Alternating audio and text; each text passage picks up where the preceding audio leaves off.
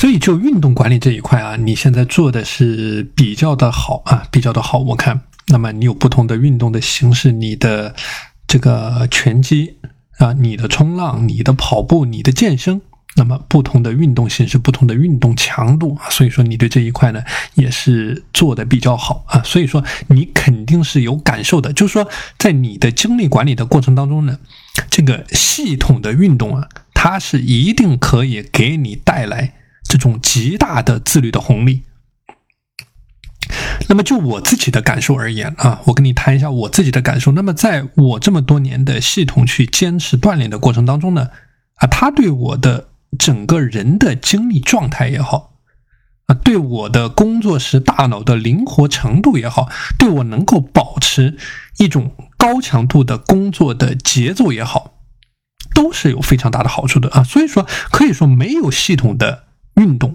那么对我整个人的精力状态就没有能够达到一种充沛的、饱满的精力的状态。那刚才呢，我也是在社群当中啊，具体就柳叶刀啊，柳叶刀和联合国世卫组织它关于运动方式和运动强度的一些调查研究结果呢，做出一个分享。那么你也可以结合着他们的调查的研究结果，然后对标你现在的这种运动形式，去思考一下。能不能从这些指南性的意见当中去思考一下，你目前的运动的方式也好，运动的形式也好，有没有可以去优化提升的空间？那比如说啊，你现在能够去保持一个呃每周四次啊，你的理想情况是保持每周三到四次的啊这种这种拳击也好，跑步也好，健身也好。啊，这个其实是一个非常比较理想的状态啊，比较理想的状态。像刚才讲到的关于这个这个世卫组织他提到的关于中等强度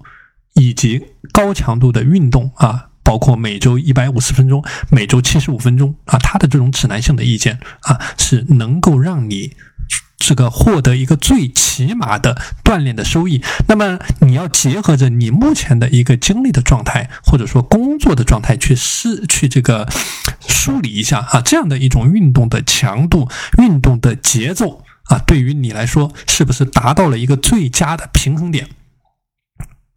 那比如说具体来说啊，就说对于你来说，你是不是还有额外的精力？啊，能够对运动的强度或者说运动的形式去进行一些优化，那么在这种专业的教练的指导下，无论对这种运动的动作也好，哈，或者说运动的强度也好，能有没有一些优化的空间，或者说能不能规律的坚持把这些事情给做下去？那么另外一个想跟你分享的点啊，因为我看你现在的这个运动的这个形式呢，也是比较多元化啊，这个是一个非常好的点。那么所以说，这里想和你分享的就是说，不同形式的运动能给你的身体的机能带来不同的好处啊。关于这个有氧的运动啊，有氧的运动，我们说改变你大脑结构一个最直观的方式，就是通过有氧的运动啊。